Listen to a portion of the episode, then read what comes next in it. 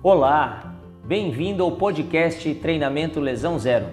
Sou o professor Manuel Lopes, personal trainer especialista em treinamento desportivo e lesões. Se você já acompanha o meu trabalho, muito obrigado. Se está chegando agora, seja bem-vindo. O objetivo deste podcast é ajudar você a treinar com segurança e prevenir lesões, além de gerar conteúdo técnico de qualidade para os profissionais do movimento que atendem pessoas com dor e desconforto nas articulações do joelho.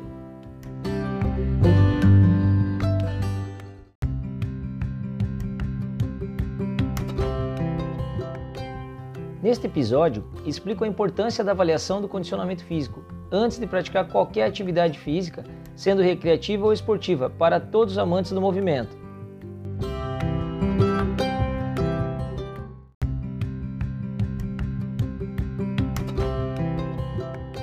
A avaliação clínica pré-participação para atividades físicas esportivas, ela deve ser entendida como uma avaliação médica inicial essencial para identificarmos possíveis doenças cardiovasculares que sejam incompatíveis, principalmente com a prática de atividades físicas é, que visam o alto rendimento mesmo a saúde, porque muitas vezes essas, essas doenças cardiovasculares elas podem se agravar e levar até a morte por meio da prática do exercício físico sem orientação adequada.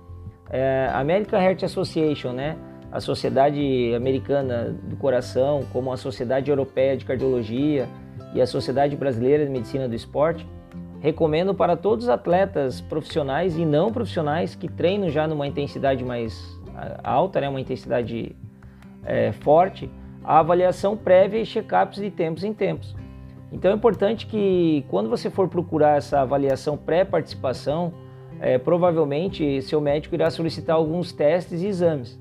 Então eu vou passar para você aqui para é, uma ideia o que, que você vai fazer nessa avaliação pré-participação. Seria o raio-x de tórax, geralmente muito solicitado pelos cardiologistas, né? O hemograma completo, para ver como está a parte sanguínea e tudo mais, parte de vitaminas, enfim. E principalmente o teste de esforço, que é muito conhecido como teste de esteira por muitas pessoas. Né? Na verdade, é, podemos realizar o teste de esforço é, também na bicicleta, ou outro ergômetro, ou outro equipamento que seja específico é, para uma modalidade que o cliente, de repente, né, o atleta nesse caso, pratique. Tá? É, como eu falei, o teste de esforço, ou o teste da esteira, como ele é mais conhecido, é, ele tem como objetivo é, avaliar o comportamento da frequência cardíaca e da pressão arterial durante o esforço. Por isso que é importante você fazê-lo é, antes de iniciar qualquer programa de exercícios físicos em academia, em clubes, enfim. E hoje, devido à a, a, mídia, na verdade, aparece muito é, também a ergospirometria, né, ou teste cardiopulmonar que é aquele teste que a pessoa parece os jogadores fazendo, correndo na esteira com uma máscara facial, né, que tem um bucal tal acoplado. Então, na verdade, a ergospirometria é diferente da, do teste de esforço normal. Ele também avalia o comportamento da frequência cardíaca, da pressão arterial durante o esforço e ele também avalia o que?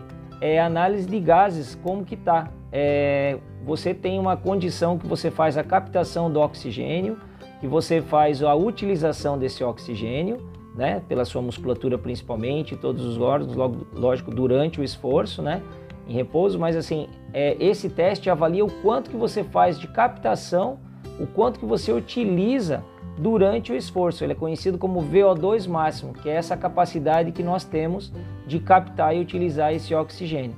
Então vale a pena ressaltar que a ergospirometria é, hoje está mais popular e com isso é, a gente ganha uma nova ferramenta para auxiliar na prescrição dos nossos exercícios. Quem trabalha aí com é, fisiologista do exercício, como trabalha como fisiologista, personal trainer, o próprio cardiologista para orientar muitas vezes, né, quando não tem profissionais é, próximos para orientar o seu cliente, seu paciente a como treinar, como fazer um exercício físico, ele vai utilizar muito bem esses resultados tanto do teste de esforço normal como do teste cardiopulmonar, né, o ergospirometria, como eu coloquei para você.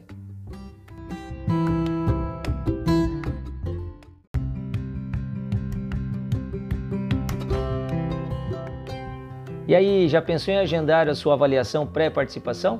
No próximo podcast do Treinamento Lesão Zero, vou falar sobre a avaliação física funcional e a sua importância para a prevenção de lesões e prescrição de exercícios. Beleza? Lembre-se, exercício físico como prevenção não tem contraindicação. Siga-me nas redes sociais e bons treinos!